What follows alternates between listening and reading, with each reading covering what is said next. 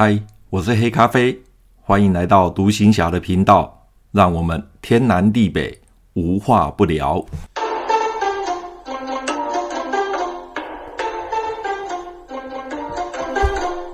嗨，朋友你好，又到了我们空中相会的时候了。最近疫情不断的攀升，每天的确诊人数从三万、四万、五万、六万，一直到上一次的九万，最近又稍微降下来，但至少也都是在六七万。确诊的人越来越多，我周遭的朋友、同事听到他们确诊了，甚至坐在我旁边的同事也确诊了。所以呢，现在确诊的情形越来越普遍。后来好像觉得，诶，以前是觉得确诊是一件呃很特别的事情，或者是很很难得有看到某个人确诊。现在确诊好像稀松平常，因为你周遭的朋友就有人确诊，而且人数不断的攀升。就拿我办公室为例，我们办公室已经有好几个人确诊了。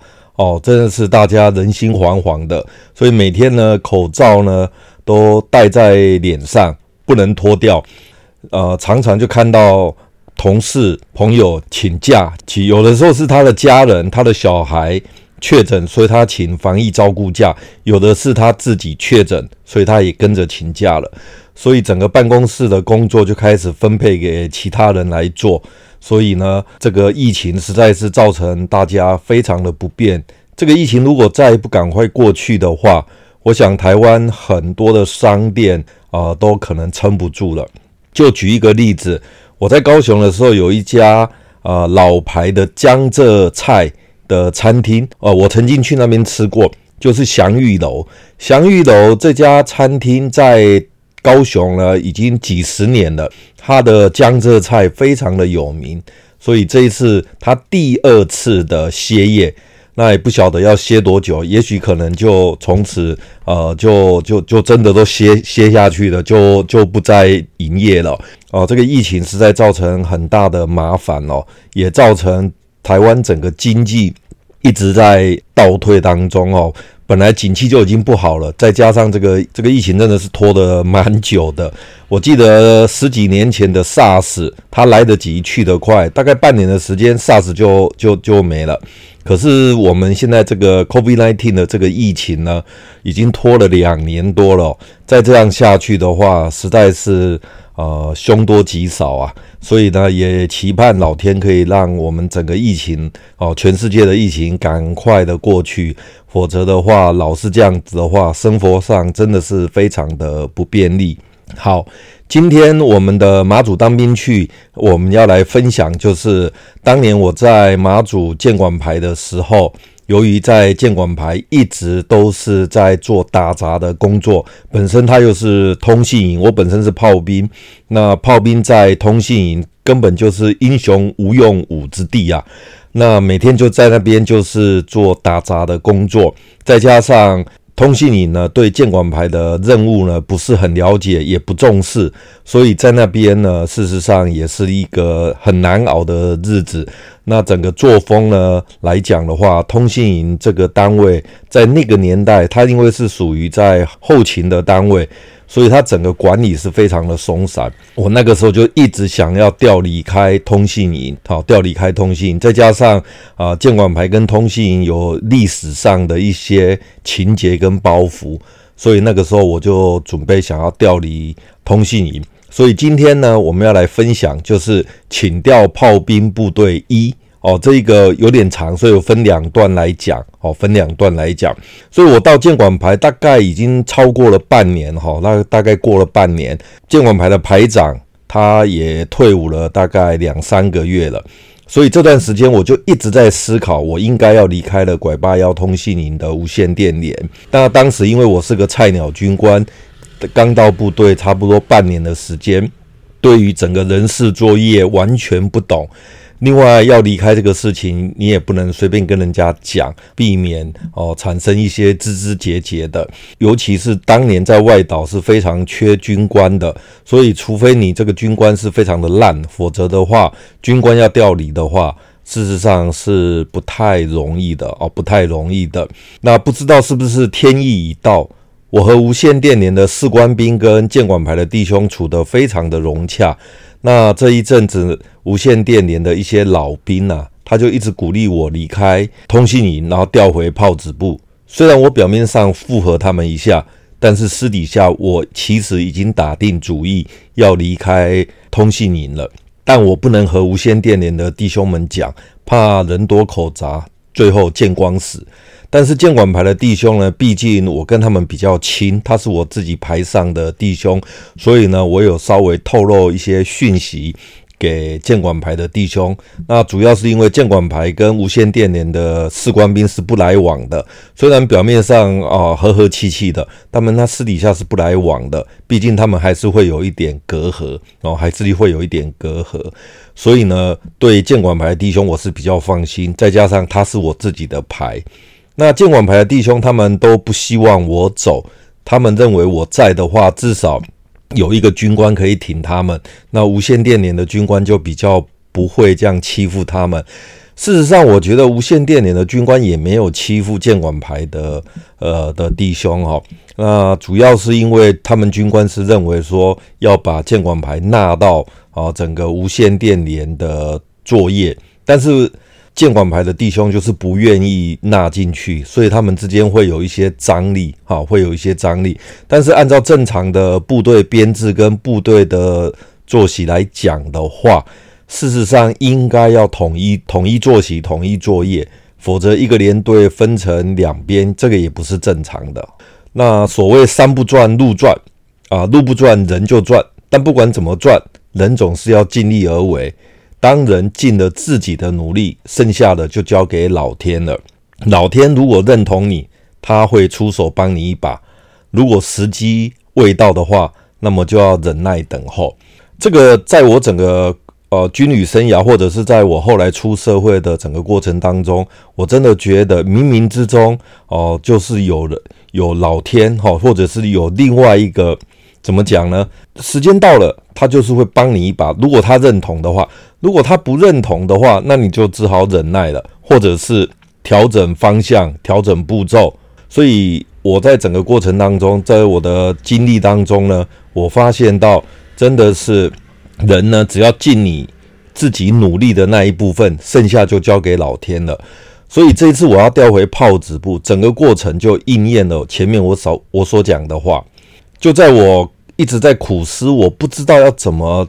呃，调离开通信营的这个时候呢，突然有一天，呃，星期一的晚上，因为在部队，星期一晚上是举光夜，所以整个士官兵都要集中在中山市里面。那辅导长就会给他们上上课哦，写举光夜的作文簿。一般来讲，军官是不用参加的。那那一天，我也不知道什么原因。突突然就跑去参加他们的举光夜，因为接下来九点钟要晚点名嘛，可能是我提早到，我提早到。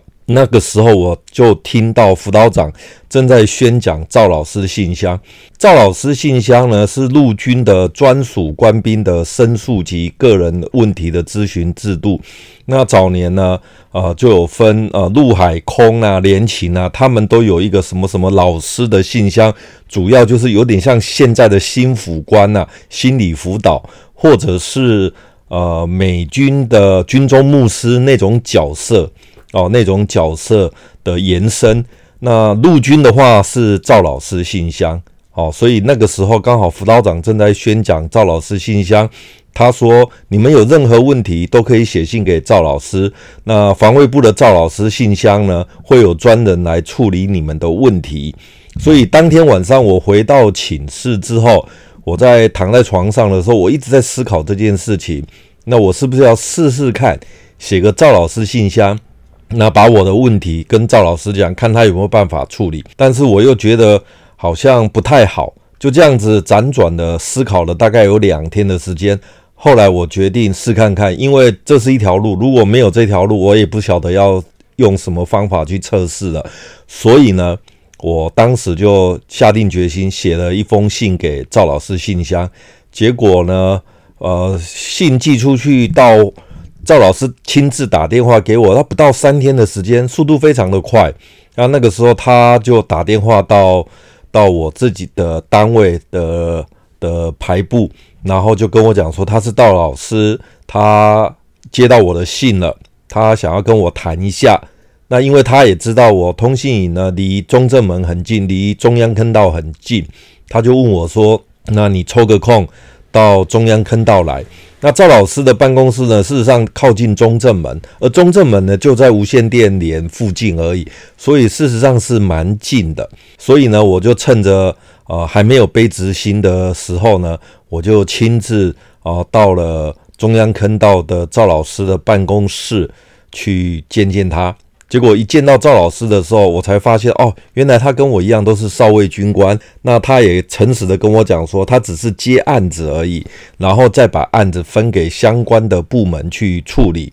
那这个时候呢，他就带着我到他办公室对面的参一处，也就是人事处。一般我们军中有分参一、参二、参三、参四。参一的话就是人事。参二的话是情报，参三的话是作战训练，参事的话是后勤，所以他就带我到参议，就是人事处的办公室去找一位少校，那应该他是军官人事官吧，我一个少校军官人事官。那这位少校呢，他其实上他已经看到我的案子了，也看到我整个申诉的情形，那他很客气，他跟我说这个问题就包在他身上。啊、没有关系，他会来处理。哦、后来我离开坑道的时候，心情是很愉悦的，因为我想说，诶，怎么事情进展的这么顺利，而且又遇到一个很客气的少校，他愿意帮我处理这件事情。结果就这样子过了一个多星期，诶，奇怪，怎么好像就没有下文了？那我就继续等。可是当时心情是比较焦虑的。所以我就觉得很奇怪，他叫我回去等，可是呢，我等了一个多星期，他也没有跟我联系。后来我就试着打个电话到参议处去，哦，想要找这个少校，但是我连续打了好几天都找不到这个人，办公室的的弟兄都说他不在，哦，打了好几天。后来有一天我实在受不了了，我就想说亲自去哦参议处去找他，试试看看能不能找得到。哦，原先还以为他是故意不接我电话，结果那一次我就专程呃去了参议处，结果呢进去果然他真的不在，哦，他真的不在。这个时候呢，我就想说啊，算了，既然不在，那就离开吧。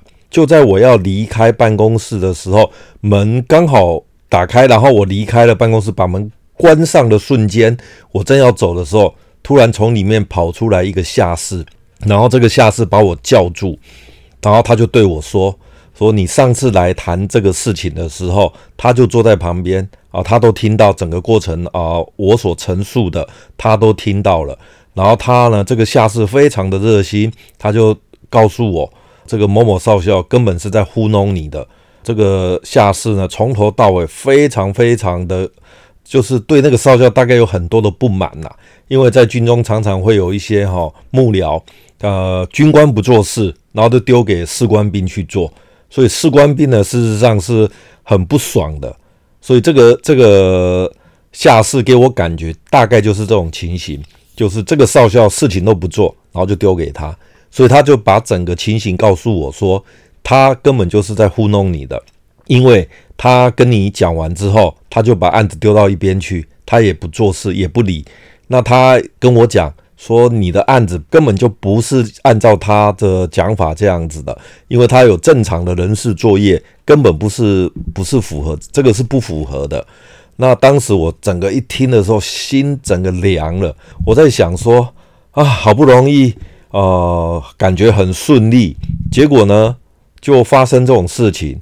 那这个下士一开始跟我讲的时候，我还有点不太相信，后来呢？我就试看看，再等个几天，结果发现这个少校真的根本就是没有在啊打电话给我，也没有在理我。讲白一点，就是在唬烂我啦，糊弄我。离开防卫部坑道的时候，我那个时候当下那个时候就觉得心情非常的沉重，总觉得好像已经尽力了，结果事情为什么就不如自己所愿？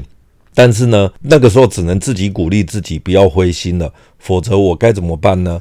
因为一个小少尉在马祖那个地方，根本就是呃人微言轻，也没有人会理你。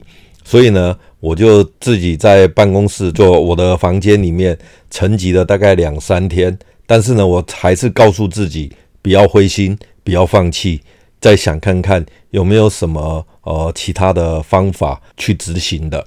那这个过程当中有当过兵的，应该都知道，事实上，呃，像这个少校这种军官呢，是真的在军中是蛮多的。但是呢，我们也不能因为以偏概全，看到有这种烂人。然后就觉得说，那整个国军大都是这种 这种军官都是这种这种货色。事实上，我也遇到很多很好的军官啊，在我调请调炮子部的时候，也的确有遇到一些军官，他帮助我。我跟他非亲非故，我只是把我的呃想法跟我的需求告诉他，他也这样子，真的就这样顺手就推了我一把。所以呢，这个社会跟军中都一样，有好有坏。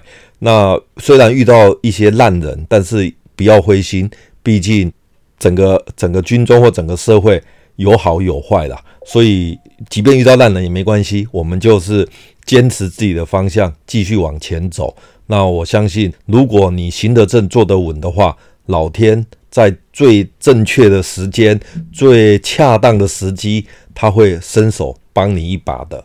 好。今天我们大概就分享到这里，就是我请调整个呃炮兵部队的第一阶段所遭遇到的一些困难。那整个总结呢，我的我的看法就是啊、觉得就是尽人事听天命，但是呢不要灰心哦，绝对不要灰心。好，今天我们的话题就讲到这边，下一集呢我再来讲我整个请调炮兵部队后面所发生的一些事情。好，今天就分享到这边，拜拜。